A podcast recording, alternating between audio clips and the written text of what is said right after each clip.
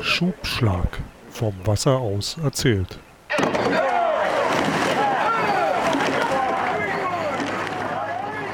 Herzlich willkommen zu einer neuen Folge vom Schubschlag, unserem Podcast zum Rudern, übers Rudern und vor allem mit ganz viel Geschichten, die der Rudersport geschrieben hat und schreibt. Mein Name ist immer noch Carsten Jeski und wieder mit mir zusammen hier Co-Host Matthias Zappel-Zander. Hallo Zappel. Ja, hallo Carsten. Hallo liebe Zuhörer. Ja, es ist der dritte Advent heute schon wieder. Es, hier in Berlin ist Winter, Minusgrade. Ich habe gesehen, die ersten Ergometermeisterschaften gibt es schon in Minden und auch in Berlin war gestern große Ergometermeisterschaft. Ich wollte eigentlich hin, aber einer dieser Viren, die in der Tagesschau sehr prominent letztens als Spitzenmeldung beworben worden sind, hat das verhindert. Ähm, ich sitze also eigentlich hier zu Hause und ähm, gucke mal, was man so machen kann. Also habe ich Hörerpost beantwortet. Und äh, ich bin froh, dass meine Stimme im Moment halbwegs so ein bisschen funktioniert. Deswegen werde ich heute wahrscheinlich gar nicht so viel sagen und bin froh, dass wir wieder einen Gast haben. Und äh, das ist auch schon wieder so ein bisschen eine Premiere. Den Gast hatten wir nämlich schon mal, Carsten. Ne? Genau, das allererste Mal sozusagen einen Gast zum zweiten Mal, äh, würde ich, ne? Premiere. Ähm, das heißt, dass dieser Gast so viel zu erzählen hat, dass wir ihn nochmal einladen mussten. Wir konnten gar nicht anders. Ähm, und der Gast ist, wie vor ein paar Wochen schon mal, Joachim Goofy Erich. Hi Goofy. Ja, seid gegrüßt, Carsten und Matthias. Äh, und vorstellen, vorstellen brauchen wir dich heute gar nicht mehr. Haben wir beim letzten Mal gemacht, also auf deine ganzen großen Erfolge aus der Vergangenheit. Ähm, aber wir hatten ja beim letzten Mal halt viel gesprochen, doch über Anfang der 70er Jahre, auch ein paar Parallelen mit, ähm, mit der aktuellen Gegenwart. Haben wir gesprochen über China, ähm, wo du gewesen bist, aber wo wir nicht drüber gesprochen hatten, und das ist ja eigentlich was, was Zappel und mir am meisten am Herzen lag, aber dafür hatten wir keine Zeit mehr, so ein bisschen Ost und West. Denn das ganz Besondere ist, du wurdest ähm, 88 oder 89 leitender Landestrainer im LRV Berlin und durftest dann mitmachen, wie die Mauer fiel und wie auf einmal aus dem Westberliner Landesruderverband ein Berliner Landesruderverband wurde. Ähm, und da wollten wir heute drüber sprechen. Wie bist du zum LRV Berlin gekommen? Weil das war die erste Station nach China, ne? Ja, das war Sommer 89 bin ich nach Berlin die Kontakte wurden bei der Juniorenweltmeisterschaft 1979 in Moskau gelegt. Da bei der Abschlussfeier mit Udo Korgic. Hm, es war feuchtfröhlich und äh, der Kontakt ist nie ganz abgerissen und so erreichte mich in China die Anfrage, ob ich denn nicht äh, dann ab Sommer tätig sein könnte. Ich war zunächst Landestrainer, nicht leitend. Das war der ähm, Schikowski. Oh ja. ja. Und das dauerte ein paar Monate. Dann war ich der leitende, Land leitende Landestrainer und nach der Wende war ich dann der leidende Landestrainer. Denn die Problematik Ost-West, die ging ja in Berlin und wirklich geballt aufeinander zu. Und da wuchs nicht zusammen, was vielleicht zusammengehört hätte. Es hat viele Jahre gedauert, aber da war ich schon nicht mehr in Berlin. Ähm, ich überlege, womit fange ich an? Na, vielleicht ganz kurz, du bist ja dann gekommen, du bist im September gekommen, haben wir eben gerade noch, bevor wir aufgenommen haben, ähm, ganz kurz besprochen. Na, da gab es Städtekampf bei den Junioren, ja. äh, wo meine kleine Wenigkeit mitgemacht hatte. Richtig, das habe ich noch, Aufzeichnungen habe ich das sogar noch. Genau, wir haben, wir haben gerade, es, keine, es gibt keine Stasi-Akten, aber es gibt die Erich-Akten äh, und äh, die haben es auch in sich, ganz deutlich. Ja, ich habe da so einen Aktenordner mit Schriftsätzen, mit vielen Schriftsätzen, so einen Aktenordner. Also gut, da kann ich natürlich einiges raus, rausholen. Ähm, das begann also ähm, mit, ich muss mal gerade gucken, am 7.8.1990 war die erste gemeinsame Trainersitzung, allerdings noch im kleinen Rahmen mit Potsdam zusammen. Berlin Ost, West, Potsdam. August 90. Und äh, da, da begann das zum ersten Mal mit den Organigrammen. Welcher Trainer ist wo, mit welcher Gruppe tätig? Das hat sich dann so alle drei Monate wiederholt, aber dann immer äh, erneuert. Man muss sich vorstellen, zwei verschiedene Systeme prallen aufeinander. Und äh, es gab 1990 ja den Vereinigungsparteitag in Essen, von, wo dann der Deutsche Rudersportverband Ost aufgelöst wurde. Im Prinzip war es ja kein Vereinigungsparteitag, es war ein Anschluss. Genauso wie die DDR und BRD damals ja nicht sich vereinigt haben, sondern die DDR hat sich schlicht angeschlossen. Das war ja einer der Geburtsfehler dieses äh, Konstruktes, dass äh, das eine Land ziemlich oder voll untergebuttert wurde. So, das ging natürlich in Berlin gnadenlos aufeinander los. Äh, wir hatten damals in Ostberlin ja den SC Dynamo von der Stasi gesponsert. Und ähm, da muss man wissen, dass ähm, zwischen diesen Sportclubs und den privaten Vereinen wie der SC Berlin-Grünau eine ziemliche Feindschaft schon herrschte innerhalb der DDR. Diese Privatvereine, ja, denen waren diese Sportclubs, ja, Zappel, du kannst da wahrscheinlich schwer drüber sagen, ich habe es alle miterlebt, also äh, die konnten gar nicht miteinander. Und dann. Also die Sportler, die Sportler schon, aber also in den, in den Ebenen, es war so, dass Dynamo natürlich immer noch vorne mit dabei sein sollte und Dynamo war auch nicht unbedingt Dynamo. Also Dynamo Berlin und Dynamo Potsdam, da gab es ähnliche Rivalitäten. Also das, das, kam auch noch dazu. So. Die hatten zwar alle den gleichen Arbeitgeber, aber ähm, sie mochten sich trotzdem nicht. Ja, das habe ich auch mitgekriegt. Deswegen ist ja später auch Potsdam nicht in den gemeinsamen Stützpunkt Berlin eingetreten, sondern hat seinen eigenen Bundesstützpunkt aufgemacht.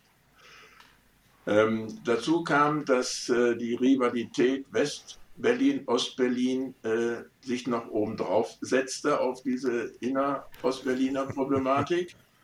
Äh, West-Berlin war ja Frontstadt und das war so ein richtiges Biotop, auch was die, An was die äh, Vorstellungen über Kinderrudern und Junioren und Junioren B Rudern und Training angeht.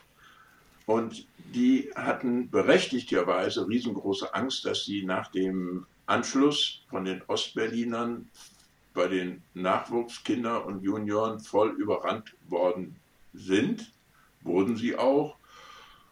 Andererseits gab es ja diesen Anschluss und das hieß, dass der Osten sich an die Bedingungen und Vorschriften des Westens orientieren musste.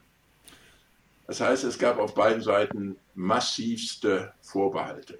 Also du hast eigentlich mal ganz kurz, ich meine, du hast eigentlich die, die Ostberliner Vereine, die ja dann auch, denke ich, im Großen und Ganzen ein Stück erfolgreicher gewesen sind in der Vergangenheit, die sich dann eigentlich bei etwas anschließen mussten, was in wahrscheinlich Ostberliner Augen ja eher unter ihrem Niveau, Niveau Ja, ja, äh, das, ja. ja, ja, also ich, ich habe die, ich habe die Erfahrung gemacht, wir sind im Sommer 90 bei der letzten äh, Berliner Regatta auf dem Hohenzollern-Kanal angetreten ja. als, äh, als ja. Potsdamer bei der Frühjahrsregatta. Und zwar sind wir als Potsdamer Junioren, im, also ich bin im Einer gefahren, ähm, zwei Kameraden von mir sind im Doppelzweier gefahren und äh, zusammen mit einem anderen sind wir dann noch Doppelvierer gefahren. Und wir sind nicht bei den Junioren gestartet, wie das unsere Altersklasse war, sondern wir sind bei den Senioren B gestartet.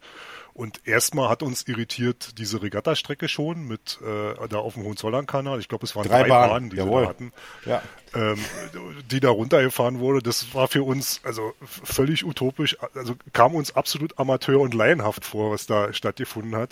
Und ich weiß, dass ich mal in einer so souverän gewonnen habe ich hatte erst Angst um mein erstes Senior B-Rennen, mal sehen, was, wie das wird und so weiter. Und dann fuhr ich da mit Leichtigkeit vorne weg und ähnlich ging es uns im, im Doppelvierer dann auch noch.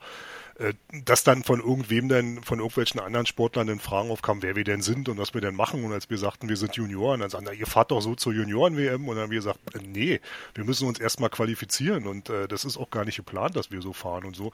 Das war für uns, also äh, das war wie zweite Wettkampfebene bei einer Bezirksspartakiade in der DDR bei uns. So, aber Goofy. Und dann, und dann, dann triffst du da die ganzen Funktionäre. Also, das heißt, du bist ja dann leitender Landestrainer dann schon gewesen, ne? Ähm, ja. Und äh, das heißt, du musst die alle einberufen. ja, da wird dann irgendwas organisiert, dann kommt dann kommt dann zum Treffen, die werden alle eingeladen und dann sieht man wahrscheinlich schon an der wahrscheinlich schon in der Körpersprache, dass das so richtig gut zusammenpasst oder nicht.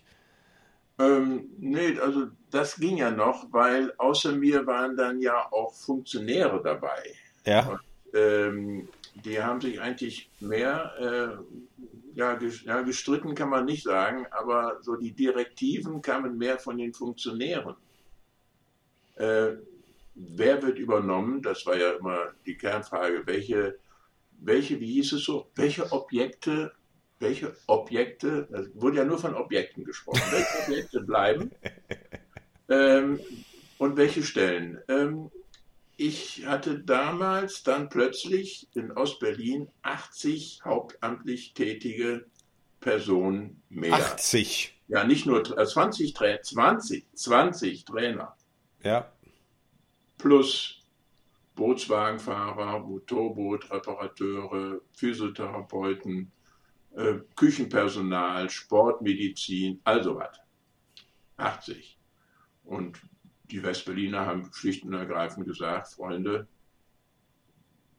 das muss drastisch reduziert werden, das ist nicht finanzierbar mehr. Und äh, der SC Dynamo mit zwei Bootshäusern, Nixonstraße und Caro, äh, also wenn ich, also Carolinhof, sage ich, wenn ich jetzt immer Caro sage, wisst ihr Bescheid, das ist Carolinhof. Und dann hatten wir noch dieses Monstrum von SCBG, diesen, das Hochhaus mit mhm. diesen monströsen Anbauten von Bootshallen und Pipapo. Äh, das ist, war Gigantismus pur. Äh, das haben die bis heute noch nicht richtig überwunden. Das ist heute noch immer ein Zankapfel. Kann man das unterhalten? Wie, was machen wir da draus? Äh, das ist eigentlich ein Streit ohne Ende, auch innerhalb des Berliner Senates weil das schluckt unglaubliche Gelder. Nixonstraße wurde sehr schnell klar, das Ding ist überhaupt nicht mehr sanierungsreif, äh, fähig, das wird ganz zugemacht. Dann blieb erstmal nur Carolinhof. Und der dortige Objektleiter, Waldner hieß der, glaube ich, ne? Kann das sein? Waldner? Der Objektleiter hat noch 1991 äh, gesagt, meine ABM-Kräfte sind dem Senat unterstellt, nicht dem LRV. Der LRV hat denen nichts zu sagen. Und ihm schon mal gar nicht. Die haben blockiert. Noch im Herbst 91. Da wurde natürlich wieder ein Städtekampf für Junioren A und B. Äh, irgendwie musste ja nominiert werden. Ne? Eine Gesamtberliner Truppe.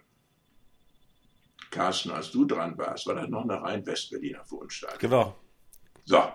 Gnade der frühen Geburt, ja. ja. Aber 91 sollte dann eine Gesamtberliner. Tja, still und leise hat der Waldner dann in Karo eine Ostberliner Sichtung vorgenommen. Und erst auf massiven Druck des LAV, der von Funktionären, kamen die eine Woche später zum Hohenzollern-Kanal. Die Junioren B verschwanden schon am Samstagmittag, die Junioren A kamen am Sonntag gar nicht erst wieder. Und der Waldner hat dann mittags laut und vernehmlich auch den Westberliner Junioren gesagt, er lässt keine westlichen Junioren auf sein Objekthof, er will sich nicht in die Karten schauen lassen. Das war eine tolle Stimmung damals, 91. Das machte richtig Spaß. Aber da, da, bist du doch, ich meine, Goofy, da bist du doch der leitende Landestrainer, der, der verantwortlich ist dann für diese ganzen Sichtungslehrgänge. Ja. Da, da, da, denkst du da auch, sag mal, was passiert denn hier, oder nicht? Äh, ja, aber er fühlte sich ja eben nicht vom ERV weisungsbefugt, sondern vom Senat von Berlin. Äh, da stellte er sich stur. Die Zusammenarbeit in der Richtung war wirklich sehr. Und was habt ihr dann gemacht? Ich meine, weil da äh, früher ja. gab es ja auch noch so Sichtungsrennen und dann habt ihr einfach gesichtet ohne seine Ruderer. Ich weiß auch nicht mehr genau, das habe ich mir nicht aufgeschrieben, wie dann schließlich äh, nominiert wurde. Irgendwie haben wir uns zusammengerauft, das ist auch richtig, aber Äh, das funktionierte nicht so gut. Ich äh, habe dann mal gestöbert, wie war das denn mit den damaligen Trainern? Das war die erste Veranstaltung, wo ein, wo haben wir es denn? Da. Äh, am 22. Januar 1991 Koordinierungsgespräch Dr. Dieter Altenburg. Udo Korgic, Heiko Köpke und anschließend nur Wessler. Roloff, Sportwart, Erik, Hanschke, Kühne, Helke, äh, Hanschke, Kühne waren äh, so Stellvertreter, so Landestrainer und dann Michael Hilke, der Geschäftsführer. Da wurde überlegt, wie verteilen wir die ganzen Trainer in Berlin. Da kommen jetzt Namen. Riemen, Männer. Germann, Rüdiger Reiche, Bernd Landvogt, Öhm, Engelmann, ah nee, das war Leichtgewichte, das ist schon wieder. So, dann haben wir Büttner, Schenk, kennt er, Kotoll, Landvogt, äh, Jörg, ne? Marita Berndt ja. haben wir, Kotoll, kennt ihr die alle? Jutta Lau, siehste, da, da haben wir sie alle. Ja. Das war ja natürlich ja. eine riesige, erlesene Anzahl von ja. Top-Trainern. Ja, aber ein paar Namen fehlen schon. Weil, wer, wer, wer, wer? Äh, ich, na, da, da, da, fehlen zum Beispiel so Leute wie Buschbacher zum Beispiel oder äh, Mund fehlt. Die waren alle schon weg. Jährlich fehlt. War auch schon ja, weg. Weg? Das war, äh, äh, ja. ja. die waren weg, die waren weg, weil die Trainer halt, halt die waren alle nur noch, die waren alle nur bezahlt bis äh, Ende 1990. Ähm, die waren teilweise nach den, nach den Höhepunkten, nun war die WM 1990 ja wirklich spät im, im Jahr, die war ja erst im Oktober ja. oder Anfang November. Und danach äh, waren die Kurzarbeit null und dann haben die sich was anderes gesucht. Also Grobler und so weiter, die sind ja, da sind ganz, ganz viele Trainer ins Ausland gegangen. Äh, ein paar haben sich andere Jobs gesucht, wie mein Vater zum Beispiel, der war auch Kurzarbeit null. Ähm, der hat eine Bewerbung geschrieben und äh, ist dann als ähm, Sporttrainer in ein Fitnessstudio gegangen, weil sie ihn da genommen haben. Der hätte sicherlich zu der Zeit damals auch gerne weitergemacht, aber der fühlte sich also auch nicht wertgeschätzt und nicht gebraucht. Und äh, das waren halt so eine Sachen, da sind halt einige einfach auch so gegangen. Waren die alle, waren die alle in Berlin Zappel? Also Grobler, Buschbacher, die waren alle davor in Berlin? Na, die waren alle, die waren teilweise ja auch beim, ähm, beim DRSV angestellt. Ja. Also die waren, die waren alle irgendwo in der DDR ja noch da und hatten alle, nicht nur in Berlin, das Schicksal, dass die irgendwann ja nicht mehr finanziert ja. werden konnten. Weil so viel Geld konnte die Bundesrepublik ja alleine nur für den Rudersport ja nicht mal aufbringen. Das war, betraf ja nicht nur den Rudersport, das betrifft ja den gesamten DDR-Sport. Da sind ja, da setzte ja ein Exodus von, von Trainern ein. Manche wurden einfach abgeworben, da gibt's ja immer wieder das schöne Gespräch, dass Redgräf den Grobler wirklich haben wollte, explizit als, als Trainer. Ob das so stimmt, müsste man eigentlich mal fragen. Aber da gab's halt schon einen Haufen Trainer eben überhaupt nicht mehr. Und Rüdiger Reiche hatte sich schon früh zum Berliner Ruderclub orientiert. Der hatte da seine Fühler hin schon ausgestreckt und war da auch schon als ähm, Vereinstrainer angestellt, soweit wie ich weiß. Omo war äh, in Potsdam mhm. geblieben. Der hat mich damals ja noch in Potsdam betreut. Da war, war ich ja selber noch in Potsdam in meinem ersten Männerjahr. Und äh, Jutta Lau ja ähnlich. Ja. Äh, die wollte man natürlich, die wollte man natürlich halten, weil man ja hoffte, dass äh, da noch ein bisschen Olympiaerfolge bei rauskommen. Aber da gab es einen Haufen Namen, gab es schon gar nicht mehr. Ja. Ähm, der DRV hat aber auch ganz klar, hatte mal die Klappe hier, der DRV hat aber heute. auch ganz klar geäußert, dass er äh, gewisse Trainer wegen der Doping-Strukturen ja. gar nicht erst übernimmt. Das hat er auch frühzeitig ja. gehörte zu ja. den ersten Fachverbänden, die in der Richtung tätig waren. Im Gegensatz zu einigen anderen, die gesagt haben, egal, Hauptsache Medaillen. Äh, ja. Und trotzdem, und trotzdem gab es einige Trainer, die, ähm, da kann jeder, ich möchte jetzt keine Namen nennen, da kann jeder selber googeln, äh, Doping, DDR und auch Rudern, da wird er einige Namen finden und der eine oder andere Name wird ihm auch vertraut vorkommen, der später als Vereinstrainer auch noch im DRV irgendwo beschäftigt ja. war. das ist richtig. Ich meine, jeder soll auch irgendwann mal eine zweite Chance bekommen, oder?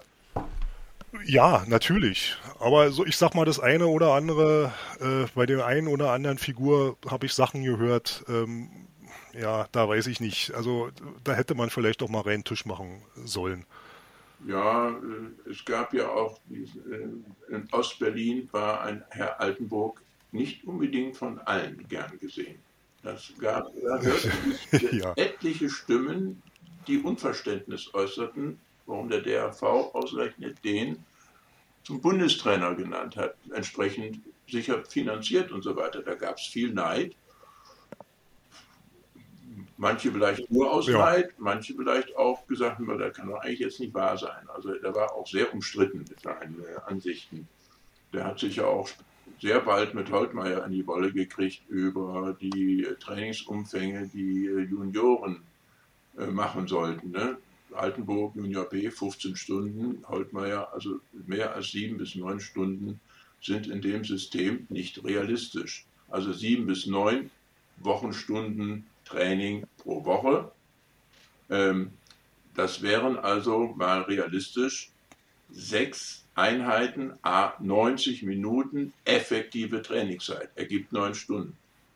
Das ist, also meine Leute, meine Junioren haben nie mehr machen können, effektiv wohlgemerkt. Das hat er das in drei Tagen gemacht. Durch die Gegend tragen und ähm. also was. Nein, effektive Trainingszeit, sechsmal anderthalb Stunden. Dann ist aber auch Schluss, weil keine Sportschule, da komme ich gleich noch zu, Sportschule Köpenick, mm, ach du liebe Güte, äh, mehr kriegen die unserem Sportschulsystem äh, ja nicht hin, es sei denn, sie sind auf dem Sportinternat oder ja, Punkt. Ja. Ja, also ich kann dazu nur sagen, ich weiß, dass die Trainingspläne ähm, für Junioren Ende der 80er Jahre ähm, in der DDR bis zu 7.500 Kilometer Rudern im Jahr umfasst für Junioren. haben für Junioren. Und wir, also wir, wir reden von Junioren und wir reden nur vom Rudern. Ja. Wir reden da nicht von Athletiktraining, wir reden da noch nicht von Krafttraining, wir reden äh, nicht von Nachbereitung in irgendeiner Form. Es waren gigantische Umfänge. Also die, die Erfolge des, der DDR-Junioren, die kamen ja nicht von ungefähr. Ähm, wir haben einfach so viel gemacht, äh, das konnten andere überhaupt nicht machen. Also umso mehr ist jeder Erfolg, den Westdeutsche gegen Ostdeutsche hatten, äh, einfach nur hochzuschätzen. Äh, dazu Junioren-Weltmeisterschaft Moskau. Gewonnen haben die Russen. Zweiter war mein Westachter, dritter DDR. Und dann haben wir mitbekommen, wie um die Ecke herum der, der Chef der DDR einen Wutanfall kriegte. Aber nicht, weil sie gegen uns verloren hatten, sondern weil die Russen gewonnen haben. Das tat dem mehr weh als eine Niederlage gegen Westdeutschland. So viel zum Thema Brüder und Schwestern. So, nochmal noch mal, noch mal zurück, noch mal zurück zu, zu der, was du gerade erzählt hast über diese Einteilung von Trainern. Ne? Ähm, ja. Ah, ja, ja, da wie, ist denn, wie, wie, wie, wie müssen wir uns denn jetzt 30 Jahre später uns das vorstellen? Wenn, also, hast du, das, hast du das gemacht? Wird das dann irgendwie im Kollektiv entschieden, ähm, weil ich meine, das geht ja hier auch, auch, auch um Menschen, ja, komischerweise. So, wie, wie, wie hatten so eine Entscheidung dann stattgefunden? Also, die von mir benannten Personen haben überlegt, welche Trainer sind überhaupt da und wen äh, könnte man in welche Gruppe setzen. Riemen, Männer, Skull, Männer, Frauen, Riem, Skull, U23, Junioren. Ja, wen können wir denn wo einsetzen. Ging noch nicht um Bezahlung, es ging auch nicht um Stelle, sondern erstmal. Hm, und die saßen dann alle, die saßen alle mit euch am Tisch? Nein, und, ähm, der Altenburg erstmal nur. Okay. So, dann ging es los. Äh, Bundesfinanzierung volle Stelle. Bundesfinanzierung Viertelstelle. Landesfinanzierung Arbeitsbeschaffungsmaßnahme also mit anderen Worten, vier verschiedene Anstellungsmöglichkeiten. Was kann der Berliner Senat bzw. was kann die Bundesrepublik äh, überhaupt finanzieren oder ist bereit zu finanzieren?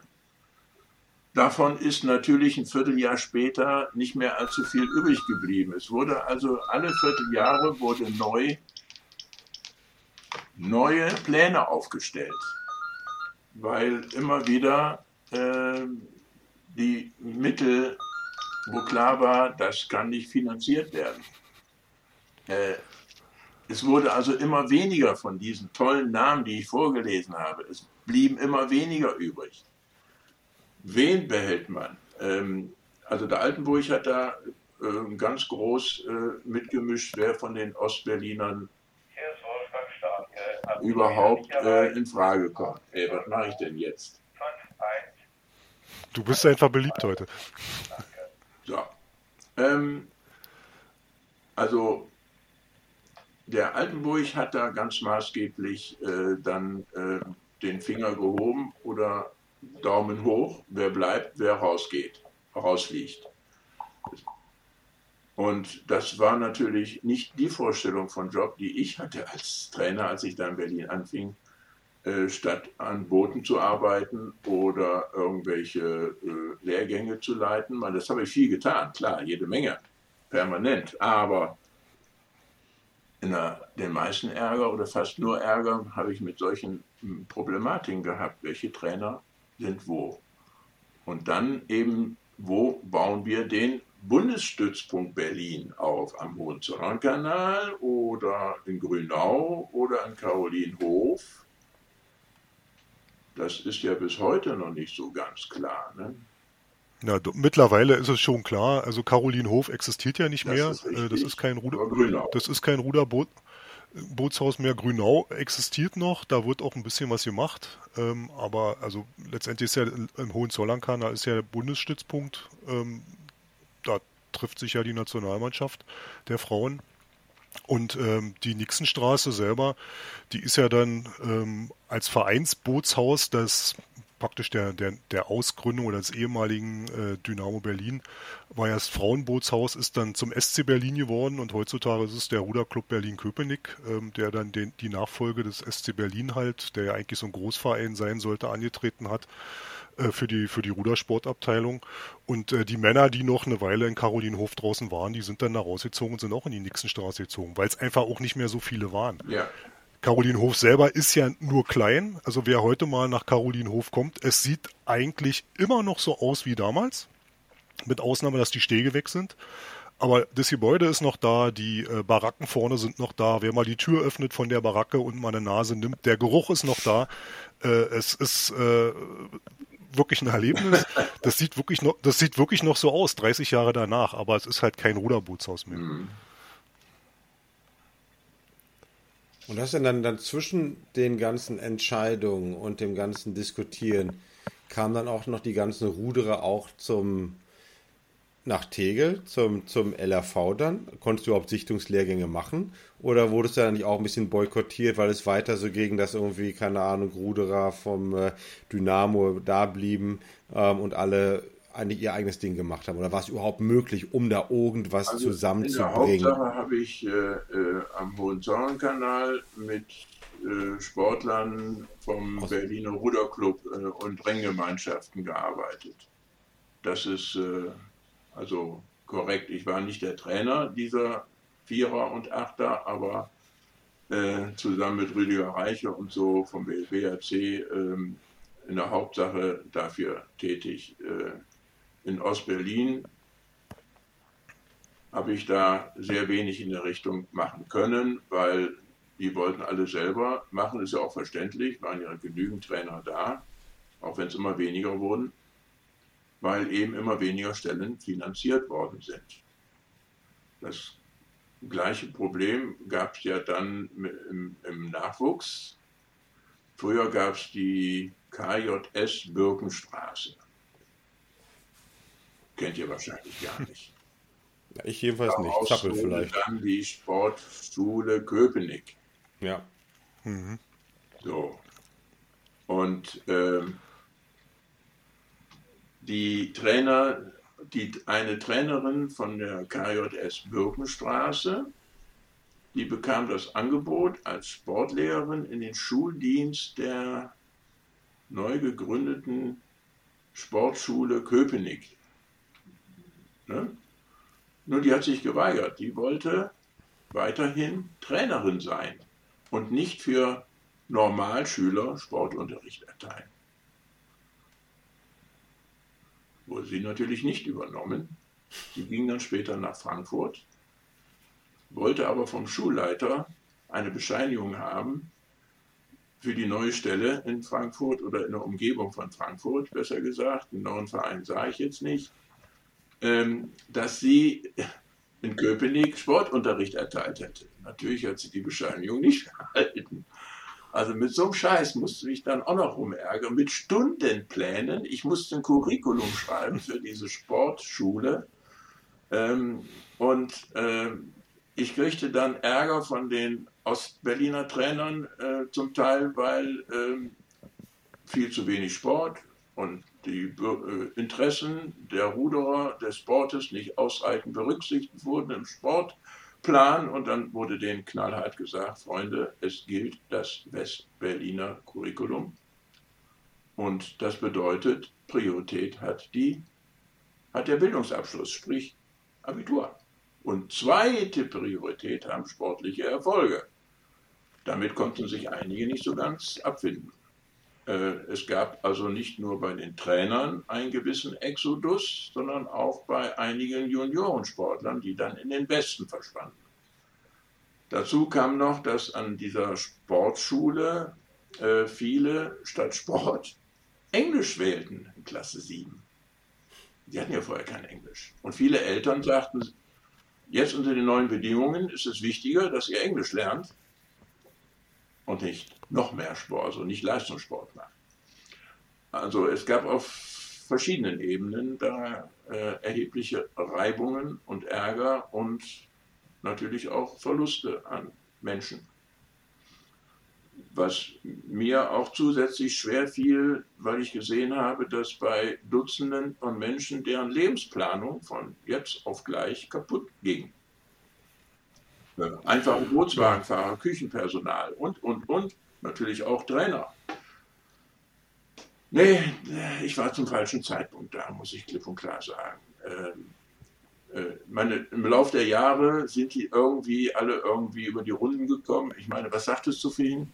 Ähm, null Arbeit, Kurzarbeit, Kurzarbeit, Kurzarbeit null. Also du warst angestellt, ähm, brauchtest aber nicht hingehen, bist noch eine bestimmte Zeit bezahlt worden. Das war Kurzarbeit null, war so typisch im Osten, das kannte eigentlich jeder. jeder. Ja. Das war so ein, so ein, so ein Schreckenswort. Eigentlich. Ja, ja, eben. Und, Und das, das, hat, das hat viel dafür gesorgt, dass die Leute, die fühlten sich einfach nicht gebraucht. Ähm, so, äh, meine Lebensleistung, die ich bisher hatte, ist halt nichts mehr wert. Das äh, halt bei einigen bis heute nach. Das, ähm, aber das, das ist ein großes Thema oder eine, eine große Diskussion, die man da nicht, äh, nicht jetzt nicht führen braucht. Aber ja, da ist viel passiert. Und Für mich war sie damals äh, tagtäglich ein ja. Problem. Ja. Und ja klar, aber ich meine, was wäre die Alternative? Was, was wäre die Alternative gewesen? Die, die, die Millionen oder also Milliarden, die im DDR-Sport ähm, von der DDR-Sportführung oder überhaupt von der DDR-Führung versenkt worden sind, wo hätten die denn herkommen sollen? Wer hätte die denn zahlen sollen?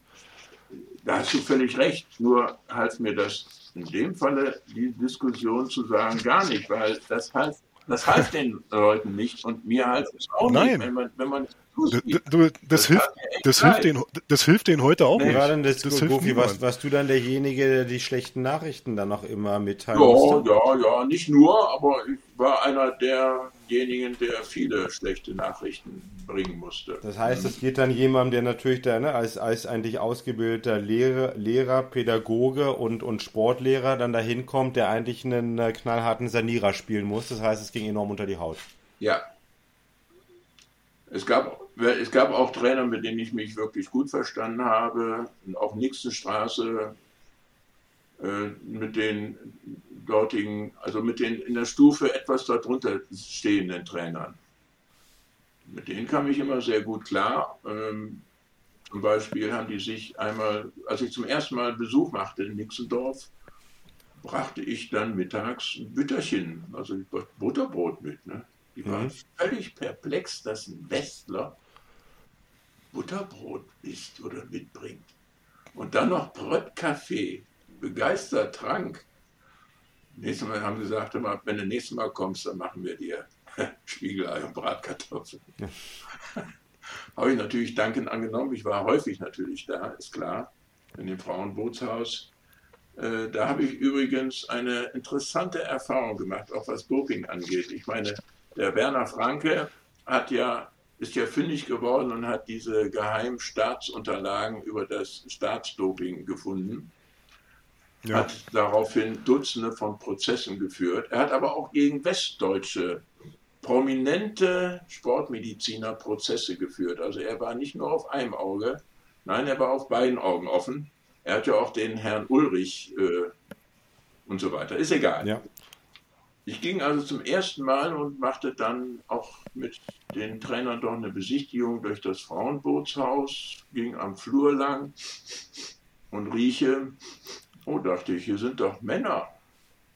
Nein, es war die Frauenumkleide.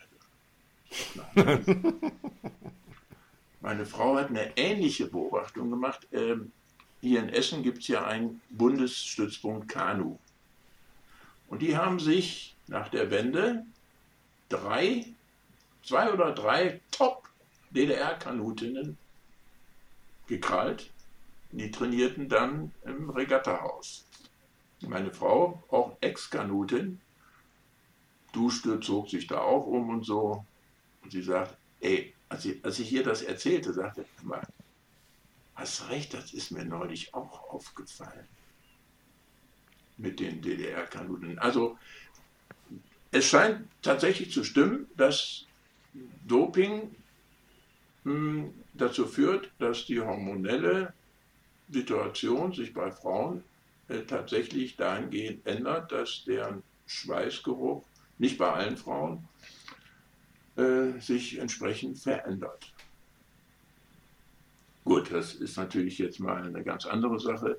Was äh, machst du denn dann? Dann, kommst, dann, kommst, dann läufst du dann da durch, dann riechst du irgendwie, dann, dann schaltest du in dem Augenblick und denkst du, okay, oh. ich kann jetzt eigentlich hier Doping schon riechen. Ähm, oder sagst, oder kam dir das erst später? Und ich meine, du bist ja letztendlich. Ja, ja, wir ahnten mit dem Doping, wir wussten es ja noch nicht genau. Wir ahnten, wir haben schon was gehört, das mit Doping und so, ja, okay, aber so konkret nicht. Der DRV hat natürlich gesagt äh, bei diesem Vereinigungsparteitag, dass wir gewisse Trainer nicht übernehmen, äh, die in der Hierarchie ganz oben stehen. Ähm, äh, ähm, ich habe mir ja von den Vereinstrainern aus Berlin genau erläutern lassen, wie das denn so gelaufen ist, wenn diese höheren Sportmediziner und Funktionäre in die Vereine gekommen sind und haben dann hinter verschlossenen Türen irgendwas gemacht, Pillen verabreicht und so. Aber man hat die unteren Ebenen nicht genau informiert. Man ahnte, aber man wusste nichts. Äh, ja, da kann, ich habe mir gesagt, äh, ich kann die jetzt alle nicht schräg angucken, weil die waren im System drin. Äh, da kann ich doch jetzt nicht äh, irgendwie hingehen und den irgendwie Vorhaltungen machen. Ich habe es einfach so hingenommen. Ja, ich habe mich auch mit den Trainern ganz normal unterhalten. Ich habe denen keine Vorwürfe gemacht, keine Vorbehalte, nichts. Nur mein Teil gedacht und irgendwann wurde mir auch klar, ich bin voreingenommen. Ich gehöre ja zu den Sportlern, die benachteiligt worden sind von Staatsdopern. Das war ja nicht nur im Rudern, war ja auch in anderen Sportarten so. Also ich bin um, mit meinen Kameraden um die ein oder andere bessere Medaille betrogen worden durch Staatsdoper. Wenn ich dann also so höre, was da alles so gelaufen ist, äh, war das für mich auch ein Grund zu sagen, also auf Dauer ist das hier in Berlin nichts. Das wird sich ja auch nicht ändern, diese Vorbehalte. Deswegen habe ich dann ab Anfang 92 mir gesagt, so guck dich mal im Westen nach einer Lehrerstelle um. Und ja, hat dann auch bis am 01.01.93 war ich dann in Amt und Würden, aber hier in Essen als Lehrer. Habt ihr denn auch. War, ja, Zappel? Dann warst du froh, dass du das Kapitel abgeschlossen hattest. Es tat mir gut, ja. Ganz schlicht und ergreifend. tat mir gut. Aber war denn, aber ich meine, ich verstehe, ne, dass das geht unter die Haut. Das war nicht, was, was du dir vorgestellt hast. Mhm. War das dann eine Flucht? Oder hast du, war das irgendwie dann doch auch, ne, war das für dich ein abgeschlossenes Kapitel? Oder war das irgendwie einfach nur, komm, oben, was ich jetzt habe, hinter mir lassen und weg? Es war ein von langer Hand vorbereiteter Wechsel. Ja. Das konnte ja auch keiner ahnen, dass die Mauer nee. aufgeht, als du nach Berlin nee. gegangen bist. Das ist ja, ja das ist eine absolute Ausnahmesituation gewesen. Und äh, so wie sich das dann auch gestaltet hat. Also, äh, also klar, letztendlich hinterher sagt man, da ist so viel falsch gelaufen, da ist so viel schiefgegangen, da, man hätte so viel anders machen können, aber in dem Moment, in der Zeit, äh, wusste man es nicht besser und konnte es halt auch nur so machen. Also äh, für mich war es so, ich habe gesehen, da sind tagtäglich Leute verschwunden, Trainer, Angestellte, die auf dem Gelände in Potsdam da rumgelaufen sind. Ich bin ja noch bis, bis Anfang 91 in Potsdam gewesen. Ich weiß, dass wir dann 91, als ich auch schon im, im, im Club dann drüben in, in, Berlin war, dass wir regelmäßig Trainingswochenende in Potsdam gemacht haben mit OMO zusammen halt. Wir sind gar nicht zum Landesruderzentrum gefahren. Ich war, ich glaube, ich war erst 92 oder 93 dann regelmäßig einmal im Ruderzentrum. Vorher waren, haben wir immer in Potsdam trainiert und da sind auch Berliner Sportler, denn also die ganzen Scholar, wir haben uns in Potsdam mit Omo zusammen getroffen und haben da trainiert. Das, das, das haben wir so gemacht, das hatte sich so organisiert, wer auch immer das abgesprochen hatte oder das organisiert hatte, aber so habe ich es damals wahrgenommen und äh, ich fand das auch gar nicht schlimm.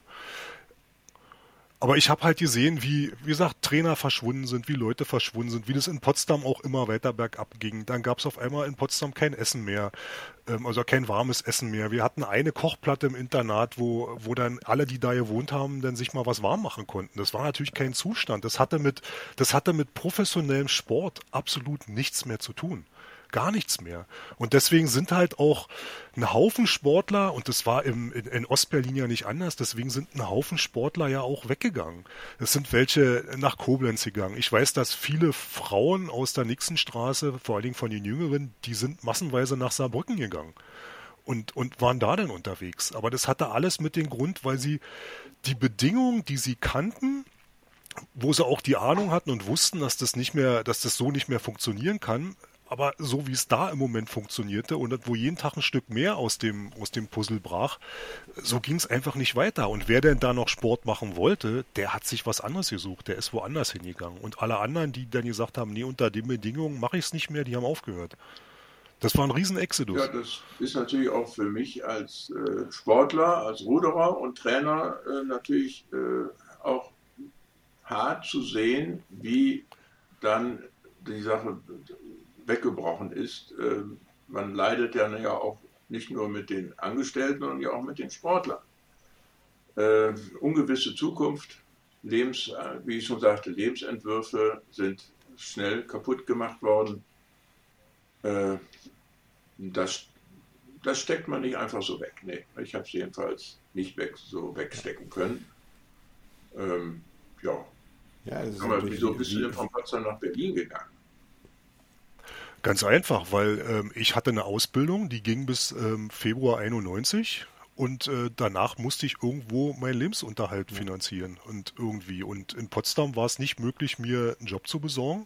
Das war aber über einen Berliner Ruderclub möglich. Und so bin ich halt nach Berlin gewechselt. Ich wollte ja weiter trainieren. Ich wollte ja weiter Sport machen. So, aber man darf ja nicht vergessen, dass von den Sportlern, das betraf nicht nur die Sportler alleine, das betraf auch die Eltern. Und äh, einige von den Eltern haben gesagt, wir sehen hier im Osten einfach keine Chance mehr, keine Zukunft mehr, wir gehen in den Westen. Und sind dann halt gegangen. So, und da sind die Sportler teilweise mit oder sie mussten mit äh, und waren dann auch nicht mehr für den Sport da. Also das ist, da, da sind so viele, da hängen so viele Schicksale dran, da gibt es so viele Brüche. Ähm, also da, da hat jeder seine eigene Geschichte zu erzählen in irgendeiner Form. Dazu ich meine, ich war bei Dynamo, wir waren alle staatstragend in irgendeiner Form. Wir waren die, wir waren die bestbezahltesten. Es gibt die Geschichte, dass 1989 eigentlich Erich Mielke in Potsdam vorbeikommen sollte und da berühmte oder erfolgreiche Sportler ehren sollte. Und äh, da wurde, da wurde der vom Seekrug wurde ein neues Pflaster aufgemacht. Das wurde alles aufgehübscht. Also so wurden wieder Patjomkinsche Dörfer geschaffen. Das soll alles richtig schick aussehen. Ja, und dann war eben Herbst 89 und die politische Lage war unsicher und dann hat Erich Mielke kurz vorher abgesagt und kam dann nicht nach Potsdam, weil er eben andere Sachen zu tun hatte, äh, wie in Leipzig äh, vielleicht eine Demo niederzuschießen, was ja zum Glück nicht passiert ist. Aber äh, damit hat er sich dann halt beschäftigen müssen und äh, da waren so viele Brüche und so viele, so, so, viele verrückte kleine Geschichten, die, die sich daran so ranken um diese, um diese Wende. Von daher, ich fand schön, dass es unter den Sportlern, Ost oder West, eigentlich nie Berührungsängste gab. Ich war im Herbst 90 zum ersten Mal in Ratzeburg, weil sie uns als äh, Junioren-Nationalmannschaft äh, mit eingeladen haben zu einer Zusammenkunft. Ähm, da waren wir als Skulla in Ratzeburg, da waren äh, noch ein paar von den, von den Senioren dabei und dann haben wir dann mit der Sportfördergruppe da zum ersten Mal zusammen trainiert und dann wurde mal so ein bisschen beschnuppert, wie es denn aussieht. Da bin ich zum ersten Mal einen Ergotest auf dem Gessing-Ergometer gefahren. Das kannte ich überhaupt nicht mehr. Das kann ich aus dem Kraftraum, so ein Gessing-Ergometer. Wir sind Ergometer-Tests im Becken gefahren oder schon angefangen langsam auf dem Windrad, aber nicht auf dem Gessing. Wir haben uns da als Ostsportler immer nur angeguckt und haben gedacht, was sind denn hier für Amateure unterwegs? Aber das war, wir hatten halt Geld ohne Ende zur Verfügung für den DDR-Sport. Die haben da reingebuttert ohne Ende und das gab es im Westen nicht. Das musste man auch ja. sehen. Das haben aber viele nicht gesehen. Ähm, du hast vorhin mal erwähnt, dass äh, die großen Umfänge, die Umfänge auch bei ja. Millionen. Wusstest du, das habe ich mir von Osttrainern erzählen lassen, dass schon vor der Wende intensiv bei einigen Top-Trainern überlegt wurde, das System zu ändern in Richtung ja. weniger Umfang, qualitativ ja. mehr statt Quantität. Ja. Aha, ja. gut. Weil das, das, das, ähm, das war an den Ergebnissen ähm, der, also bei den Frauen konnte man es nicht sehen. Also der die Frauenergebnis gab nicht viele, die so, so viele Umfänge ja. gemacht haben. Deswegen hatten die Frauen noch immer noch ewig so viel Erfolg. Und äh, bei den Männern war es so, andere Nationen hatten aufgeholt. Und das ging, ich glaube, so Nottingham, wann war Nottingham? 86, 85, 86, so in dem Dreh. Da konnte man sehen, dass diese großen Erfolge, die der DDR-Männerrudersport hatte, dass die in der Breite nicht mehr zu sehen waren. Und das konnte man auch 88 bei Olympia sehen, dass die Erfolge halt nicht mehr ganz so waren, wie man es mal ursprünglich gewöhnt war. Und dass da ein Umdenken eingesetzt hat, dass diese Umfänge alleine das einfach nicht mehr bringen, weil wie viel hätte man denn noch fahren wollen? Das ging ja nicht mehr. Irgendwann hat man ja auch eine zeitliche Begrenzung ja. am Tag. Ja. Also die Überlegung, dass es die gab, das weiß ich. Ähm, ich habe dann 1991 im November in Magdeburg äh, zusammen mit dem einen Trainerlehrgang geleitet zum Thema Rudertechnik Ost und West. Zusammen mit dem Rolf Kilzer, das war damals, der kam von der Sport, von der Trainerakademie in Köln. Der wurde also vom DAV entsendet, um dann eine auf Bestandsaufnahme der unterschiedlichen Technikvorstellungen Ost und West und gegebenenfalls Übereinstimmungen zu machen. Und ähm, da war interessant den Unterschied zwischen jüngeren Trainern und älteren Trainern.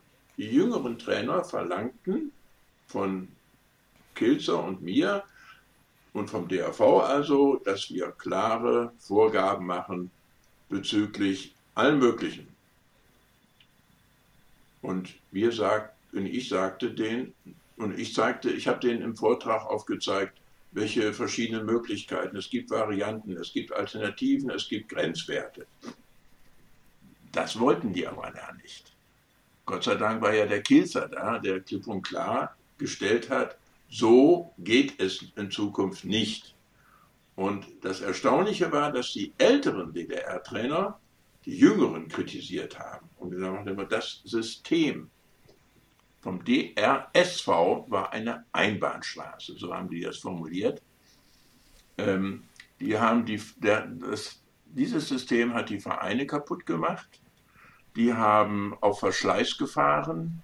Die haben ähm, die äh, Selektion zu früh angesetzt für Jugendliche.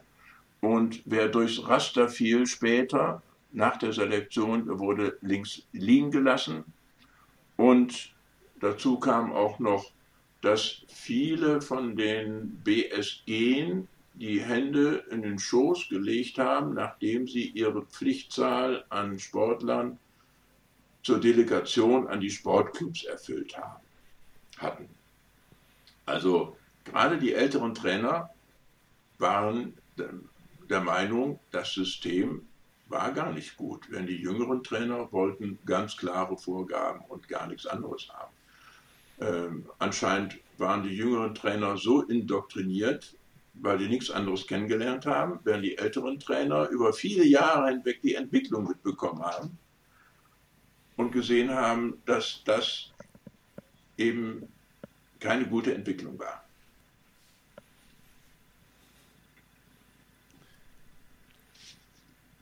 Kofi, ich überlege gerade, wir kommen so langsam auch schon zum Ende von, von unserer Stunde. Ich hätte eigentlich zwei große Fragenblöcke noch.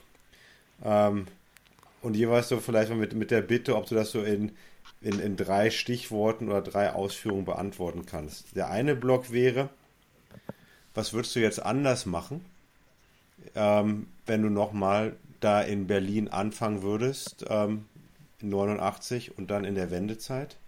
Und der zweite Block wäre, was hast denn du gelernt? Was habt ihr auch von den ehemaligen DDR-Trainern gelernt? Gab es überhaupt die Offenheit, um auch zu lernen? Oder was wirklich, wie du am Anfang gesagt hast, Anschluss? Und man eigentlich nur versucht, okay, es geht, es geht ums Bezahlen, ist nicht möglich. Gab es auch, gab es die Offenheit, um eigentlich auch von dem anderen System lernen zu wollen? Das wären so die, die zwei Blöcke, die mir jetzt eigentlich noch in den letzten zehn Minuten interessieren würden. Äh, dann fange ich lieber mit dem, mit dem Lernen an. Ja. Äh, Literatur, wissenschaftlich, sportwissenschaftliche Literatur, Aufsätze habe ich immer gerne gelesen und verarbeitet, wenn es irgendwie äh, passte. Also, also Ost- oder auch russische Literatur weil ähm, die DDR ja das russische System, Sportsystem übernommen hat, aber dann sportmedizinisch, sportwissenschaftlich weiterentwickelt hat. Also was in Richtung wissenschaftliche Erkenntnisse, Übernahme ins Training angeht, Trainingssteuerung, ähm, Biomechanik und so weiter da habe ich immer ein offenes Ohr gehabt und auch heute noch. Mhm. So, das ist klar. Ähm, wenn wir in Trainerkreisen zusammensaßen, dann haben wir natürlich diskutiert äh, über, ähm, was ist denn jetzt besser? Schlachtzahl stur, nur 18 Kraft betont oder fährt man vielleicht ein bisschen flüssiger, fährt man Vorderzug betont? Übereinstimmungen gab es beim schnellen Wasserfassen, äh, aber dann schon bei der Dollenhöhe gab es dann schon Differenzen. Aber da wurde schon ordentlich diskutiert, da wurde nicht vorgeschrieben. Nein, nein, das war ja eben auch klar, dass ich jetzt nicht vorgeschrieben habe, es müssen die und die Dollenhöhe, es muss so und so trainiert werden. Das habe ich nicht getan, sondern Alternativvorschläge. Das war ja mein Ansatz auch in Magdeburg, nicht nur in Ostberlin. Denkanstöße geben, überlegen, hinterfragen und eben nicht einfach übernehmen oder vorschreiben. Das wäre ja kontraproduktiv zu meiner Einstellung schlechthin gewesen. Mhm, mh. so, das ist das eine. Anders in Berlin, ja, da fällt mir jetzt auf die Schnelle nicht ein, was ich da bezüglich aus Berlinern hätte anders machen sollen so richtig Stress mit einzelnen Trainern, eigentlich nicht, eher mit Objektverwaltern. Ja, letztendlich waren da ja auch die Hände gebunden. Also mit Trainern habe ich immer gerne diskutiert und zusammen und, und wenn wir im Boot saßen, also keinerlei Berührungsängste, nein, die hatte ich nicht. Insofern wüsste ich jetzt nicht so. Also ich hätte auch keine Idee, wie man es hätte anders machen können damals. Mich wundert nur, dass äh, die Grünauer Bootshäuser immer noch nicht vernünftig saniert worden sind. Also drei jedenfalls, nur zwei, drei nicht. Und warum jetzt die Regattatribüne so mit riesigem Aufwand saniert wird, wo die doch wahrscheinlich nie wieder gebraucht wird, oder? Habt ihr da andere? Aber für die Frühjahrsregatta. Ja, weil die vielen Eltern kommen, meinst du, oder wie? ah. Naja, also. Ja, und alle, alle zig Jahre gibt es vielleicht mal noch eine kleine Meisterschaft. Ich weiß nicht, gibt es noch Meisterschaften in Grünau? Weiß Nein, also seit Jahren, wegen der Windverhältnisse natürlich nicht. Ne? Also. Ja. Ich glaube, ich glaube, da wird es keine mehr geben. Also, Selbst mein vorstellen. Schwiegervater, seligen Angedenkens Kanute, dem war schon in den 30er Jahren, der war übrigens viel, äh, Weltmeister im Kajak, äh, der hat schon in den 30er Jahren gesagt, wir, äh, nein, umgekehrt, wir wussten schon in den 30er Jahren um die ungleichen Bedingungen in Grünau. Das ist also wirklich das, das, das, das, steht, das steht auch in dem Buch The Boys in the Boat äh, über den 36er Olympia-Achter der Amerikaner. Da, wird die, da werden die Verhältnisse der Grünauer Regattastrecke ganz genau beschrieben. Ja. Und es hat sich nichts naja. verändert. Ja. Ja, wie auch. Die Windrichtung bleibt ja. halt die vorherrschende. Das äh, ist leider so. Zappel, deine letzte Frage. Ja. Ich habe natürlich wie immer eigentlich gar ja, keine Frage. Ich, ähm, nein, ich das ist dein Metier jetzt ich, hier. Ja, das ist mein Metier, das stimmt. Ich habe es ja nur von beiden Seiten erlebt. Nein, ich finde das, ich finde es spannend, äh, das von deiner Seite zu hören, wie das hier laufen ist, weil ich kenne natürlich, also auch bedingt durch meinen Vater, der da nun aktiv war und auch durch jede Menge Trainer, ich kenne natürlich die, die andere Seite, die sich da äh, ja über über den Leisten gebuttert fühlen und äh, nicht für voll genommen fühlen und ähm, ja eigentlich, ja wie du schon sagst, übernommen worden sind und sie war ja eigentlich die viel besseren ja. und äh, ihre ihre Erkenntnisse sind nichts wert und wurden nicht wertgeschätzt, sondern sie wurden weggeworfen. Das, äh, diese Geschichten kenne ich alle. Ich weiß aber, nun sind 30 Jahre vergangen, ähm, dass das Geld einfach auch nicht da war, die alle und dieses System so wie es war zu, zu, zu erhalten. Das, das hätte auch gar keinen Sinn gemacht, das so zu erhalten. Das war einfach viel zu überdimensioniert. Das war, wie du schon gesagt hast, es war einfach auch viel zu sehr auf ähm, den Verschleiß äh, aus. Das war eine Knochenmühle. Am Ende sollte irgendein Olympiasieger rauskommen und dass da ein Haufen andere ihre Knochen hinhalten mussten und die versucht haben, da vorne zu treiben und auch auf Kosten ihrer Gesundheit äh, darunter gelitten haben, das wollte keiner sehen, dass es so war. Aber leider war es so. Und es ist auch leider nicht so gewesen. Es war eine Einbahnstraße. Die B BSG mussten ihre Sportler abgeben, ihre Guten, die sind da hingegangen, aber sehr, sehr selten sind die Sportler dann auch wieder zurück zur BSG gegangen, wenn sie eben nicht mehr gut genug waren in diesem DDR-Leistungssportsystem, sondern die haben dann eben den BSG Betriebssportgruppe für die Zuhörer und Zuhörerinnen, ja, die oder, oder so ins Trainingszentrum, ja. ins TZ.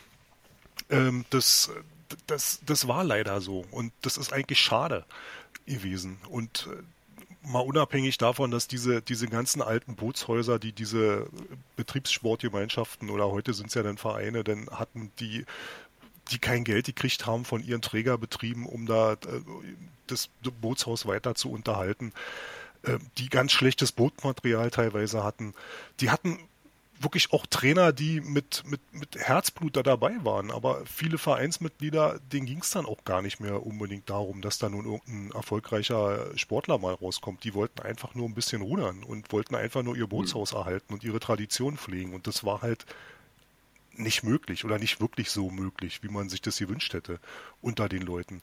Das das ist ein Kapitel, ach, da gibt so viele Geschichten zu erzählen und, und so viele Sachen. Und dass das dann so kulminiert, ähm, auf einmal geht die Mauer auf und äh, das fällt alles zusammen. Das hätte auch vorher schon zusammenfallen können, weil es auf tönernen Füßen stand. Aber das fällt dann wirklich in dem Moment zusammen, weil wie bei Kaisers neue Kleider, huch, wir sind ja nackt. Ja gut, und, Be und Berlin also, ist natürlich extrem speziell in der, in der Wiedervereinigungszeit, ja, weil es halt von allem, es gab es zweimal. Ja, es war auch wirklich alles dicht aufeinander. alles dicht das, aufeinander und es gab halt alles zweimal. Und es musste halt irgendwie eins gemacht werden. Mhm. Gut, jedenfalls hast du ein Stück deutsche Zeitgeschichte mitgemacht, Gofi. Das ist Mitten, mittendrin, ja. mittendrin und nicht nur an der Seite dabei, sondern wirklich, sondern wirklich mittendrin in deutscher Zeitgeschichte. Ich würde sagen, ich bedanke mich herzlichst. Das war wieder extrem spannend, extrem informativ. Ähm, vielen Dank, dass du noch ein zweites Mal mit uns gesprochen hast, Gofi. Ja, ich äh, kannte das vorher, das Format gar nicht. Bin äh, ganz angetan, dass äh, man dann auch mal ein längeres Interview führen kann, aber nicht nur Interview, es war ja auch ein gegenseitiges Geben und Nehmen hier, ein Austausch von Erfahrungen. Das, also muss ich sagen, habe ich wirklich auch heute wieder gerne gemacht und freue mich und werde dann in Zukunft, ja, wann weiß man denn, wann wieder ein äh, Podcast bei euch stattfindet, wo man mithören kann? Das, das, das zeigen wir gleich, wenn wir jetzt noch über den Abspann gesprochen haben. Ja. Ähm, und ja, vielleicht kommen wir noch mal zu Gofi zurück. Denn im Hause Erik gibt es halt also wirklich ähm, stapelweise Akten mit noch Tra Trainingsprotokollen, kurzen Kommentaren, ähm, wie, wie jemand vor 30 Jahren oder noch mehr gerudert hat mit einem knackigen Kernschlag zum Beispiel, haben wir vorhin gelernt. Ähm, viel, ja, kurz war der doch. Der kurz, der Leichtgewicht, halt kurz, ähm, aber halt knackig. Ähm, gut, aber darüber machen wir mal später eine andere Folge. Ähm, vielen, vielen Dank fürs Zuhören. Das war mal wieder eine Folge vom Schubschlag. Vor Weihnachten kommt noch eine neue. Vielen Dank fürs Zuhören. Immer her mit Anregungen, Fragen, Kommentaren. Zappel beantwortet sie alle. Ähm, danke fürs Zuhören. Tschüss.